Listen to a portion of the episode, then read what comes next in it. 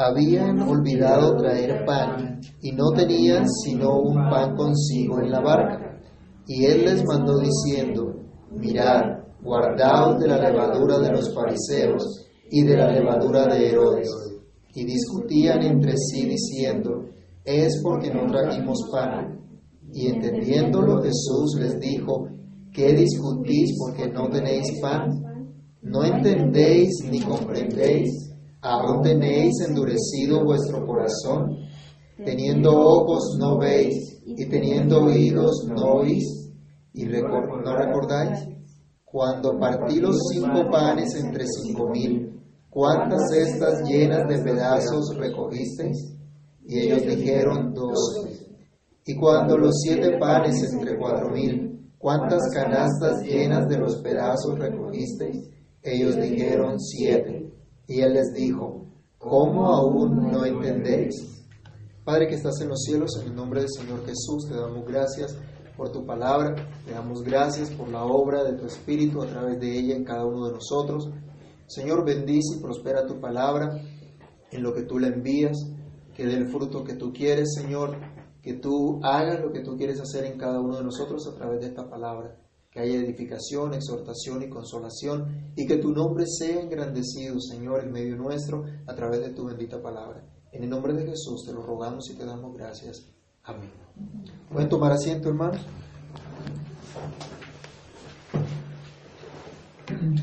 Ante una señal de peligro, ante una señal de cuidado, cuando usted va manejando o cuando entra a una zona eh, una malla que tiene una malla eléctrica de alta tensión o ante una etiqueta de veneno, ¿usted qué actitud toma ante esa advertencia? ¿Presta atención a la señal y toma las precauciones del caso u omite la advertencia? ¿Qué hace ante eso? Miedo, fuerte, cuidado. Y ante el tierno y solemne llamado del Señor que dice, Hijo mío, si los pecadores te quisieren engañar, no consientas, ¿qué hace? En Proverbios se nos llama la atención a esto. Ante nuestros propios deseos pecaminosos y ante el bombardeo de los medios de comunicación, de la cultura en la cual vivimos, que promueve el libertinaje, que promueve la relajación moral, que promueve el aborto, el desenfreno sexual, la, legitimidad del delito, y a todo eso que hoy están llamando abiertamente bueno, siendo abiertamente malo, y le colocan términos como tolerancia, inclusión, igualdad o paz, como se nos está vendiendo últimamente. ¿Qué hacemos nosotros? ¿Consentimos tal engaño o nos oponemos a ello? ¿Cómo podemos evitar nosotros ser engañados y ser extraviados por esta clase de maldad? Bueno, el Señor Jesús ahora dice a los discípulos, les advierte, les da una, advertencia solemne, les dice acá, tengan cuidado, miren, fíjense, guárdense de la levadura de los fariseos y de la levadura de Herodes. Y eso titula nuestra enseñanza como cuidado con la falsa enseñanza. Jesús acaba de tener un enfrentamiento con los fariseos. ¿Recuerdan los versículos anteriores, del 11 al 13? Donde los fariseos habían pedido señal del cielo, donde le habían pedido a Jesús que hiciera una señal que demostrara que Él era Dios. Y habíamos reflexionado nosotros en las implicaciones de esto, quiénes, quiénes son los que piden señal y cuán ilógico es pedir realmente señales cuando ya Cristo ha hecho todo, demostrando que Él es el Señor, demostrando que Él es Dios. Cuando Cristo mismo es la señal dada por el Padre para que nosotros creamos en Dios solamente. Cuando Jesús termina ese enfrentamiento con sus, con sus contradictores, dice que toman la barca, se van al otro lado, a otra orilla del, del mar de Galilea, y nos dice acá el evangelista Marcos en el capítulo 8, versículo 14, que a estos hombres se le había olvidado algo como a veces se nos suele olvidar a nosotros. Habían olvidado traer pan. No tenían consigo sino un solo pan en la barca. Qué descuidados, ¿cierto? Qué descuidados que estaban en una misión, estaban en un trabajo y, se les olvidó llevar comida. Se les olvidó llevar la comida que necesitaban. Para ellos, obviamente. Iban de un lado al otro, tenían que estar enseñando, predicando el Evangelio. Se les olvidó llevar pan. Probablemente sí, un error de planeación y de aplicación de sentido común al tener que emprender un nuevo viaje. Cuando uno va a viajar, pues debe tomar las precauciones del caso, ¿cierto? Debe tener las debidas precauciones, hacer las provisiones que son necesarias. Bueno, en ese contexto ellos reciben la advertencia solemne del Señor, que podemos esbozar entonces en tres puntos, de los cuales el primero es cuidado con la falsa enseñanza, miren cuidadosamente. Miren aquí el, versículo número 15, el Señor les llama la atención con esta frase, mirad o fíjense, estén mirando, estén observando constantemente.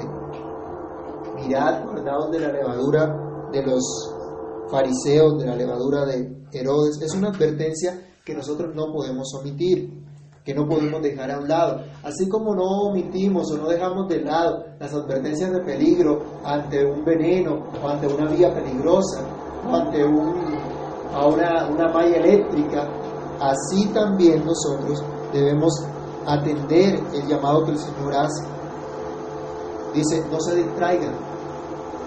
Fácil distraerse, ¿cierto? El ruido que hay, nos distraemos rápido. Pero Él dice, no se distraigan. Él hace un llamado constante de una acción de estar en guardia, de estar alerta ante el peligro. Cabe, cabe aclarar aquí que no es un llamado a estar paranoicos y estar viendo el peligro por todo lado. No, sino confianza en el Señor, reconociendo nuestra condición, reconociendo nuestra necesidad de depender de Dios en todas circunstancias. Leamos Mateo capítulo 26, versículo 41. Cuando el Señor Jesús va a ser entregado, cuando va a dar su vida por nosotros, Él pide a sus discípulos que oren con Él, que le acompañen en oración para que ellos mismos dependan de Dios, para que ellos mismos sean fortalecidos por Dios. Alguien que lea fuerte, por favor, Mateo 26, 41. Velad y orad, que no entréis en tentación. El espíritu a la verdad está dispuesto, pero la carne es débil. Que nos manda el Señor a velar y a orar. Eso es lo que Él está pidiéndole allí a los discípulos. Y seguramente cuando ellos no atienden esto, ¿qué va a ocurrir? ¿O qué ocurrió más bien? Entraron en tentación. Uno de ellos negó al Señor. Los demás salieron corriendo. Por no atender el llamado que hace el Señor. Dice, no se distraigan. Presten mucha atención. Deben estar dependiendo constantemente de Dios. Recordemos, hermanos, que los discípulos estaban en una etapa de entrenamiento. Acuérdense que ellos son los encargados de llevar el testimonio de la revelación de Cristo a todas las naciones. Así que ellos deben prestar atención a qué es lo que están aprendiendo, a qué es lo que están escuchando. Y usted sabe quiénes son los encargados hoy día de llevar el testimonio de Jesús a todas las naciones. Usted y yo. Así que necesitamos prestar mucha atención a lo que dice Jesús, a lo que nos enseña el Señor. Ellos estaban en un periodo de retiro e instrucción con el Maestro, tenían un llamado especial de parte de Dios, no se podían distraer con nada. Nosotros somos parte del pueblo de Dios, nosotros también somos hijos de Dios, nosotros como familia de Dios debemos vivir para su gloria, testificando al mundo lo que Dios es, lo que Dios hace. Así que es necesario tener, prestar atención será necesario ejercitar todos nuestros sentidos en atender, en mirar cuidadosamente si estamos realmente en la verdad, si estamos realmente en Cristo, no distraernos de lo que Él enseña, no dejarnos engañar. Él dice, mirad, guardaos de la levadura de los fariseos, de la levadura de Herodes, ejerciten sus sentidos, porque para eso se los dio el Señor. Vamos a leer también en Hebreos capítulo 5, versículo 14. Que cuando los hijos de Dios están siendo alimentados, cuando los hijos de Dios son llamados a crecer en su gracia, en su conocimiento, ellos deben recibir un alimento sólido. Ellos deben crecer, están llamados a crecer. Usted y yo, como hijos de Dios, estamos llamados a crecer. Los niños no se quedan niños para siempre, sino que crecen. ¿Qué dice Hebreos 5.14? No tiene. Pero el alimento sólido es para los que han alcanzado madurez, para los que por el uso tienen los sentidos ejercitados en el discernimiento del bien y del mal. Los discípulos habían sido llamados a ser apóstoles. Ellos debían eh, crecer en el Señor, no se podían quedar estancados en cuanto a su conocimiento de Cristo, de su experiencia cristiana, de su entendimiento del Evangelio.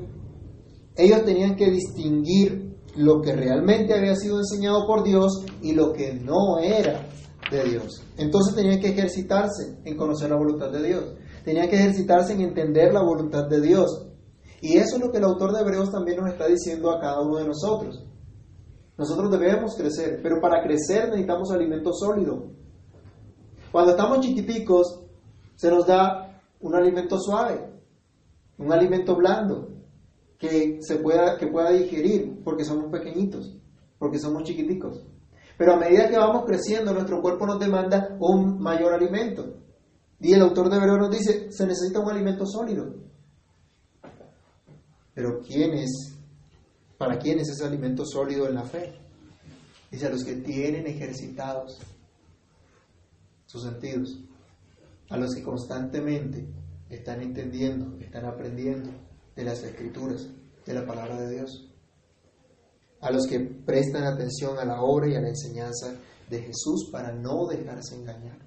Este llamado solemne de Jesús es a mirar bien qué es lo que hay que entender, qué es lo que hay que meditar, qué es en lo que hay que pensar de verdad, a qué es lo que se necesita prestar atención. Miren hermanos que tristemente nosotros prestamos tanta atención a las cosas de este mundo, prestamos tanta atención a lo que no vale, a lo que no permanece para siempre, pero a la palabra de Dios muchas veces no le prestamos atención. A la palabra de Dios muchas veces solo nos concentramos un ratico, miramos un ratico, meditamos un ratico, pero se dispersa nuestra mente, se dispersa nuestro pensamiento y nos llena, se nos llena la cabeza con los problemas o las dificultades que tenemos, con las necesidades que tenemos, con las cosas que hay que hacer. Y no estamos atentos a esa palabra. Los discípulos no andaban de paseo, ellos no andaban haciendo por ahí eh, una serie de conferencias para exhibirse públicamente como grandes expositores, ellos andaban era siguiendo a Jesús, siguiendo al Maestro. Ellos no podían darse el lujo de perder tiempo, no podían darse el lujo de distraerse con las cosas que habían a su alrededor, porque habían recibido un llamado especial y tenían que ejercitarse en ello. Tenían que prestar entonces mucha atención a lo que Cristo estaba diciendo, a lo que Cristo estaba enseñando, a lo que Cristo estaba haciendo. ¿Ha sido usted también llamado a seguir a Cristo? ¿Cree que el Señor le llamó a vivir para Él? Entonces también tiene el llamado solemne a prestarle atención, a prestar atención a lo que Él dice, a mirar atentamente, que sea solamente la voz de Jesús la que usted atienda, la voz de Jesús a la que preste atención. ¿Contra quién está hablando el Señor? Él dice acá, cuidado con la falsa enseñanza, no atiendan la falsa enseñanza. Cuídense de la doctrina de Herodes, de la levadura de Herodes, de la levadura de los fariseos o de la doctrina o la enseñanza de ellos. La levadura, ustedes eh, conocen, tiene ese poder de fermentar. Va fermentando hasta que hace, en el caso del, del pan, por ejemplo, toda una, una masa que de pronto era poquita, hace un, un volumen, pero cambia realmente la, la, la, la, consistencia original de esa masa. Y en una amplia masa solo se necesita un poquito de levadura. ¿Se acuerdan de lo que dice el apóstol Pablo también en 1 Corintios 5:16? Cuando él recuerda un poco de levadura, leuda toda la masa.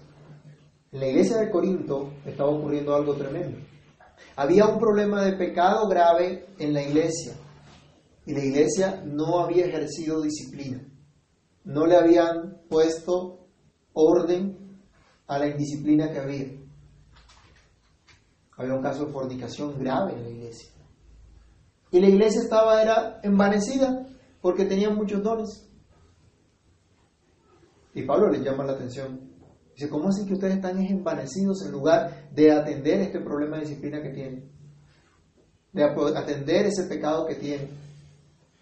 Y después ven ustedes las instrucciones de Pablo manda excomulgar al que está en ese, en ese pecado escandaloso. Y le dice a la iglesia, un poquito va a contaminar al resto. Un poquito de levadura dice leuda toda la masa. Si ustedes toleran el pecado, pues no van a vivir realmente como, como Dios los llamó. No van a vivir realmente de acuerdo al llamado que Dios les hizo. Entonces, la Biblia en diferentes formas utiliza el término levadura, pero en esta oportunidad nos habla de ese carácter de una enseñanza que va permeando, que llega a corromper, que llega a dañar. En poco tiempo va a trastornar, a transformar todas las cosas. El Señor Jesús, aquí en Marcos 8, nos habla de la levadura de los fariseos, de la levadura de Herodes, cosas que los discípulos ya habían visto, ya habían conocido y debían prestar atención, debían tener cuidado, debían guardarse de las actitudes y enseñanzas de los escribas, de los fariseos, de los saduceos, de los herodianos, el partido de Herodes. Tenía que guardarse de las tradiciones humanas que invalidaban el mandamiento de Dios. Vamos a hacer un recorderis de lo que ya hemos visto, qué era lo que hacían los fariseos. Marcos 7, del 5 al 7, alguien que lo lea, por favor. Y otro se va preparando, Marcos 8, del 11 al 13. Marcos 7, del 5 al 7, ¿qué dice? Le preguntaron, pues, los fariseos y los escribas, ¿Por qué tus discípulos no, andan conforme a la tradición de los ancianos, sino que comen pan con manos inmundas?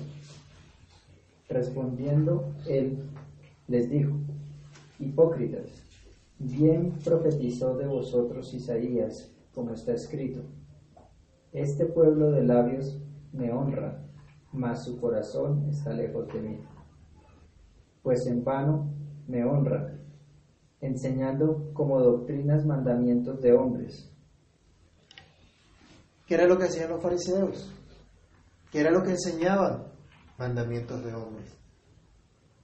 Habían dejado el mandamiento de Dios, habían dejado la instrucción de Dios y estaban simplemente enseñando mandamientos de hombres, tradiciones humanas. Eran muy estrictos, eran muy celosos en sus tradiciones. Ya no enseñaban la sana palabra de Dios, sino sus propias tradiciones. Y ante la enseñanza de Jesús, cuestionan la autoridad del Señor y le piden señal del cielo, como habíamos visto la semana pasada, Marcos 8, del 11 al 13, que nos dice, vinieron entonces los fariseos y comenzaron a discutir con él pidiéndole señal del cielo para tentarle. Y gimiendo en su espíritu, dijo, ¿por qué pide señal esta generación? De cierto digo que no será dada señal a esta generación. Y dejándolos, volvió a entrar en la barca y se fue a la otra ribera. Esto es lo que hacen los, fariseos. Jesús entonces le dice a los discípulos, no atienden la enseñanza de los fariseos. Cuídense de la enseñanza de los fariseos. Cuídense ustedes de estar siguiendo tradiciones humanas. Mire, es tan fácil distraerse de la verdad del Evangelio por seguir una tradición que cualquiera de nosotros puede caer en eso. ¿No es lo que ha pasado en la iglesia a lo largo de la historia? No es lo que ha pasado en diferentes periodos de la historia de la iglesia, donde en lugar de seguir la instrucción de Dios, se ha seguido una tradición humana que no va conforme a las escrituras. Y se han caído en prácticas que no son bíblicas. En la iglesia de la actualidad no vemos prácticas antibíblicas aún, que van en contra de las escrituras. ¿Y por qué?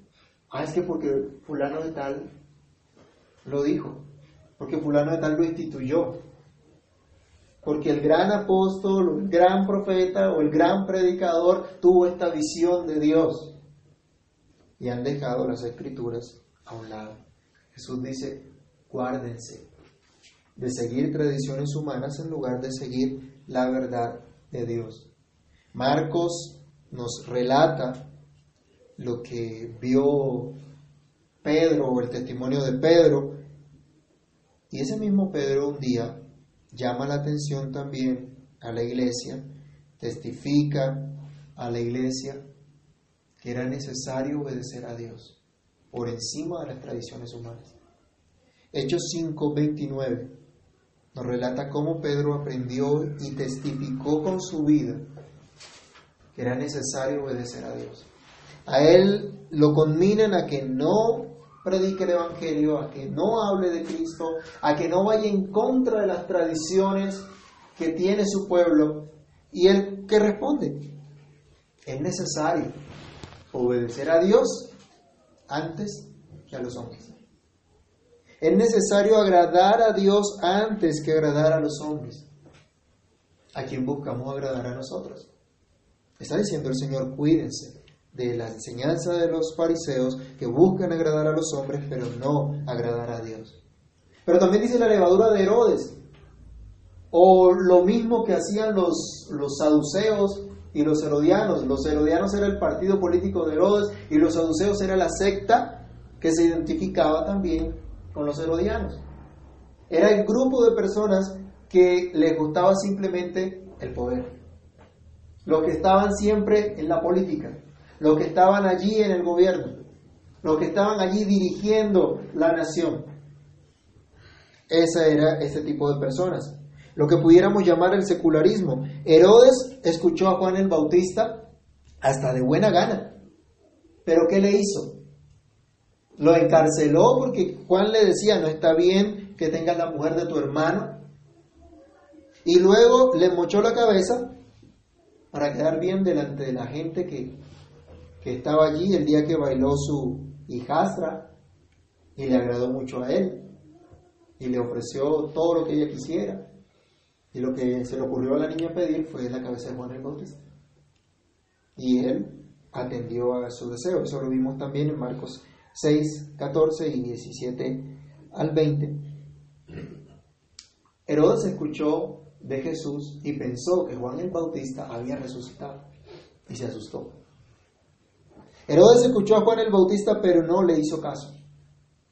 Lo escuchó de buena gana, pero no obedeció. Hay gente que escucha también las escrituras.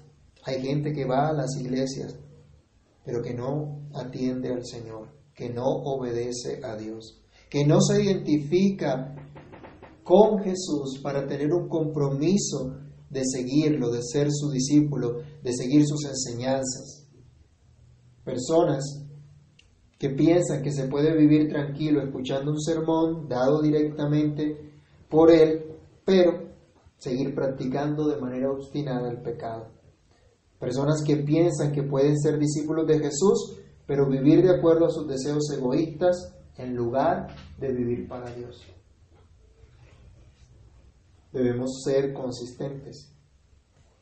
Este tipo de personas o este tipo de enseñanzas, como la de Herodes y aquellos que buscan solamente los deseos de este mundo, también puede afectar la iglesia y puede dañar terriblemente la iglesia.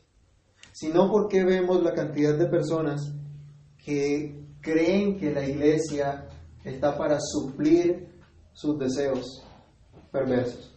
¿Cuántas personas que de pronto han venido a la iglesia creyendo que pueden tener simplemente dinero, fama y todos los placeres de este mundo? Confiados en que tienen un Dios que puede hacer todo eso. Y se dicen, no, como somos hijos del Rey de Reyes y Señor de Señores. Y como mi padre no es pobre, sino que es rico, y van detrás de las riquezas. Detrás de eso iba Herodes. Y el partido político de Herodes. Y los políticos de nuestra nación, la gran mayoría, ¿a dónde corren? ¿Por qué hacen todos esos torcidos que hacen? ¿No será por el amor a las riquezas, al dinero, a la fama, a las cosas de este mundo? ¿Y cuántas personas que se llaman cristianos o que se llaman siervos de Dios están simplemente estafando a los creyentes en, su buena fe? Porque simplemente están deseando vivir para ellos. Aunque se digan cristianos, aunque escuchen la predicación del Evangelio. Pero también en el versículo 14 vamos a leer nuevamente Marcos 8. Al 14 y 16 leámoslo, dice, habían, habían olvidado traer pan y no tenían sino un pan consigo en la barca. Y el 16, y discutían entre sí cuando el Señor les dice que se cuiden de la levadura. Discutían entre sí diciendo, es porque no trajimos pan.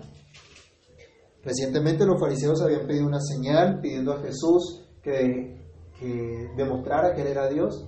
Y esto nos habla de incredulidad. La levadura, la doctrina, la mala enseñanza, la falsa enseñanza de los fariseos tiene que ver también con la incredulidad. Y esta sí que debemos nosotros combatirla. Y esta sí que nosotros debemos prestarle atención. ¿Cuántos de nosotros no somos tentados una y otra vez en la incredulidad? Y no le creemos a Dios. Esto fue lo que pasó también con, con, los discípulos. Jesús advierte en contra de la incredulidad. Y los discípulos estaban siendo también arrastrados por la incredulidad, así como vimos versículos 14 y 16. ¿Creen ustedes, hermanos, que sería lógico pensar que el dicho del Señor cuando afirmaba, guárdense de la levadura de los fariseos y de la levadura de, de Herodes, estaba encaminado a prohibirles que recibieran pan de los fariseos o de los herodianos? Como no compraron pan, entonces cuidado van a recibir pan de esta clase de gente. A eso iría de pronto encaminado. No tiene sentido. Pero ellos dijeron, ah, es porque no trajimos pan. Empezaron a dialogar entre sí, empezaron a discutir, bueno, ¿y por qué dijo este señor? Ah, pues porque no trajimos pan. Por la respuesta del Señor nos damos cuenta que hay incredulidad en sus corazones, pero esto no, no tenía sentido alguno. Miren, ellos no se tomaron el tiempo para meditar en el dicho del Señor, sino que tomaron una conclusión equivocada y a la ligera. ¿Cuántos de nosotros caemos en lo mismo? ¿Cuántos de nosotros tenemos consideraciones equivocadas respecto a la obra de Dios, a su providencia, a su obra en nuestras vidas? ¿Cuántos de nosotros nos equivocamos al concluir lo que Dios demanda de nosotros? ¿Cuántos hermanos están pensando que Dios lo que pide es que hagan un trueque con Él?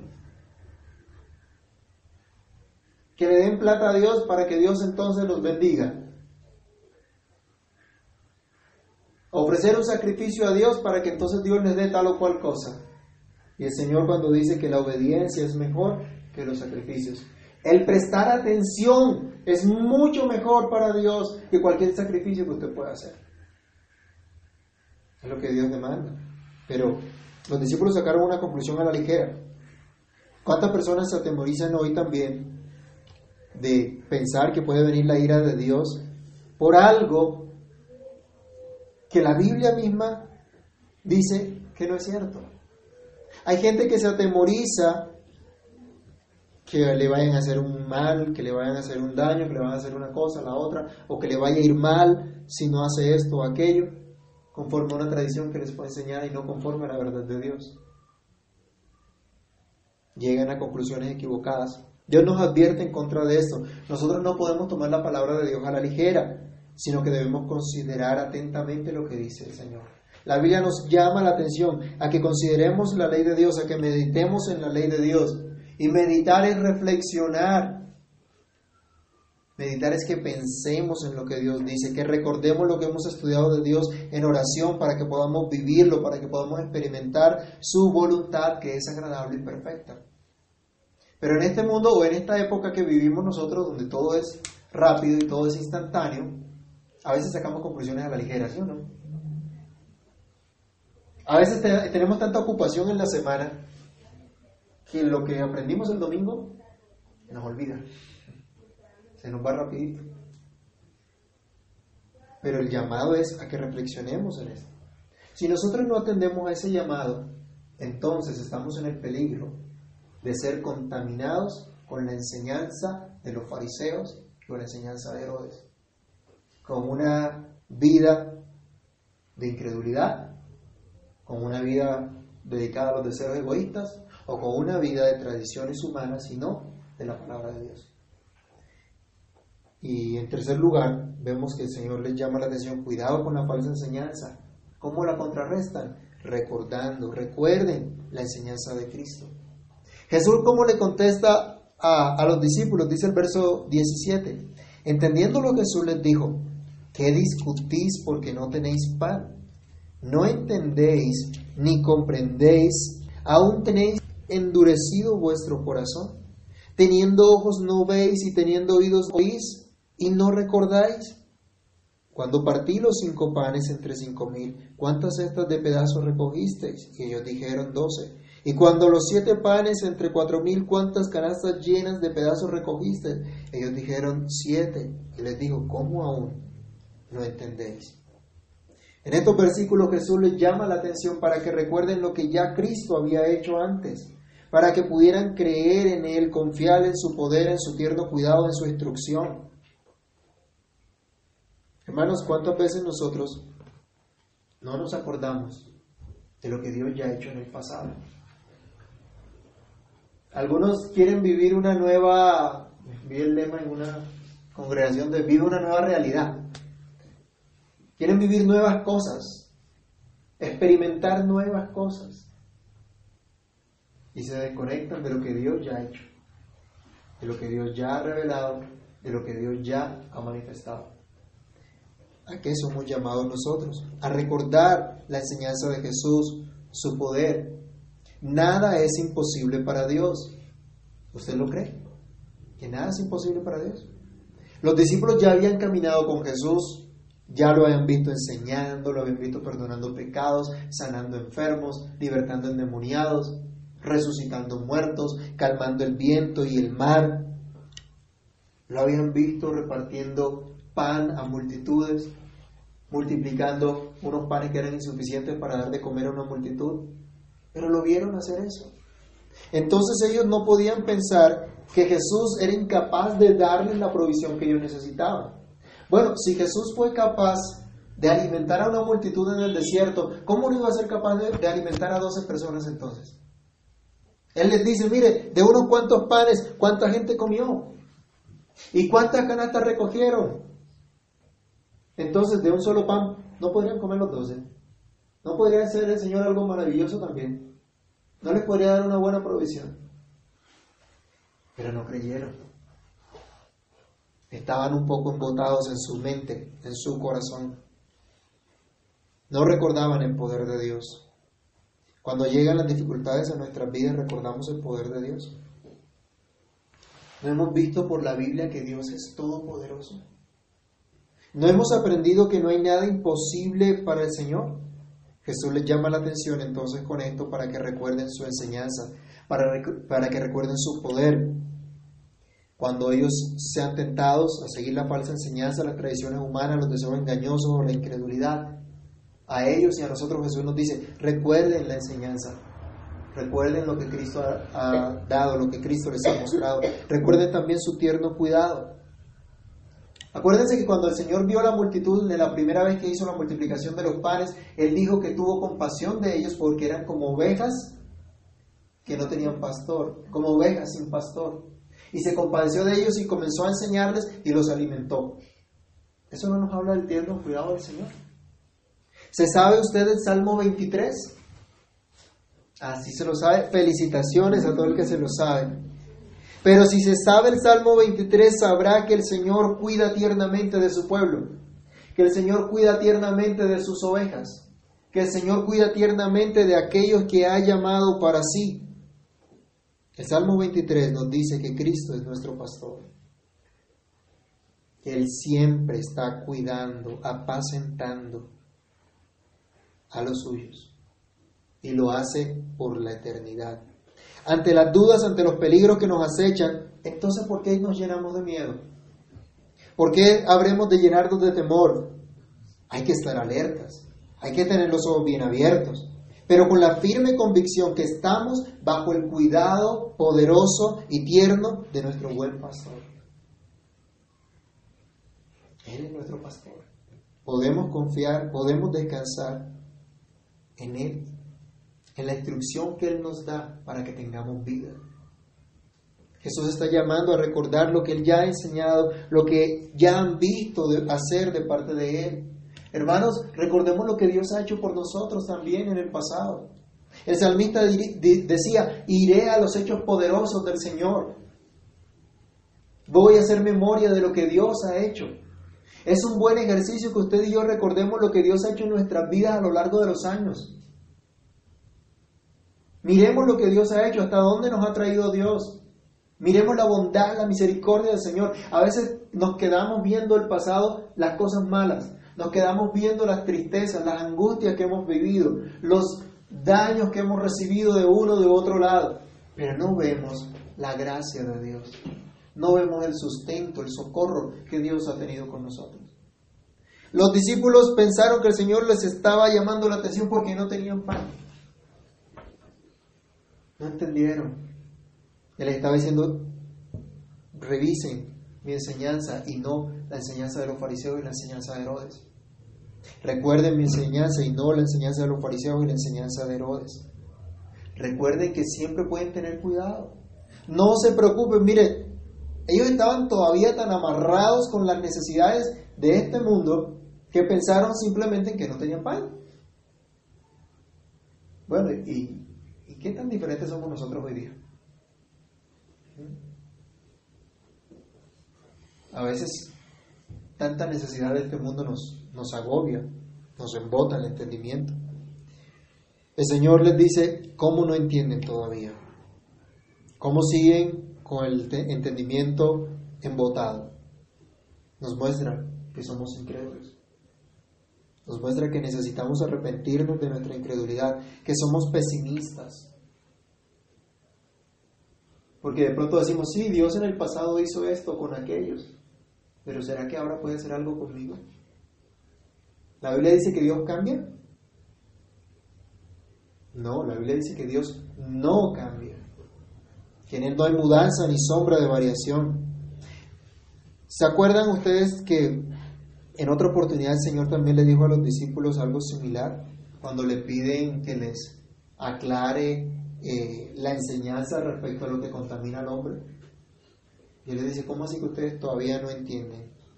Esto nos lleva a pensar y a recordar la instrucción también bíblica que nos dice, no debemos ser oidores olvidadizos, sino hacedores de la palabra.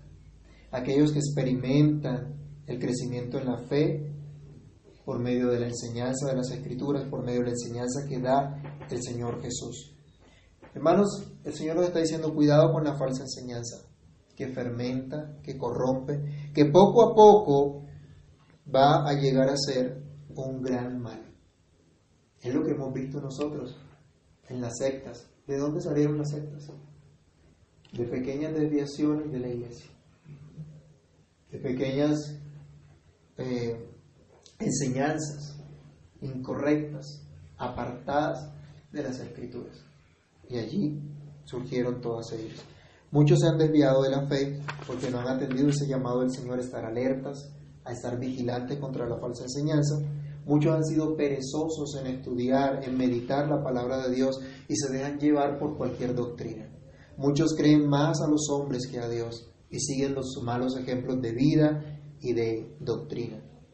Pero los creyentes son mandados por el Señor a recordar sus enseñanzas, a estar atentos a ellas, porque solo a través de ellas van a tener vida. Es la palabra de Dios la que da vida y la que hace crecer en el Señor. Así que hermanos, roguemos a Dios que ilumine nuestro entendimiento, que podamos ejercitar nuestros sentidos espirituales y que estemos atentos contra la falsa enseñanza, recordando, viviendo la enseñanza de Jesús. Padre Celestial, en el nombre de Cristo te damos gracias por tu palabra y te pedimos misericordia, Señor, porque nosotros reconocemos también que pecamos contra ti y que no estamos alerta, que no estamos atentos, Señor. Y muchas veces somos influenciados por una enseñanza equivocada. Ayúdanos a entender que es necesario estar alerta, que tú eres quien nos llama, Señor, que quien nos capacita para que estemos alertas. Que utilicemos los medios que tú nos has dado para ser fortalecidos en la fe, para crecer en la fe. Ayúdanos, por favor. Ayúdanos a meditar en tu palabra, a pensar en ella, a reflexionar en ella. Te pedimos, Dios, que durante esta semana nos permita recordar lo que hemos aprendido, meditar en ello, practicarlo, Señor. atender a tu palabra y no a las falsas enseñanzas, a las tradiciones, a los deseos perversos, a la incredulidad. Guárdanos, Dios, te lo pedimos. Ayúdanos, capacítanos. Ejercita, Señor, nuestros sentidos en la fe, para que crezcamos en la fe, para que crezcamos en tu gracia y en tu conocimiento. De modo, Señor, que se vea tu obra en nuestras vidas, que podamos testificar a otros que tu grandeza, tu poder, tu misericordia nos ha sido mostrada, nos ha sido revelada y tu verdad nos guía por siempre. Que tu verdad nos dirija, Señor, y nos enseñe cada vez. En el nombre de Jesús te lo pedimos, te damos muchas gracias. Amén.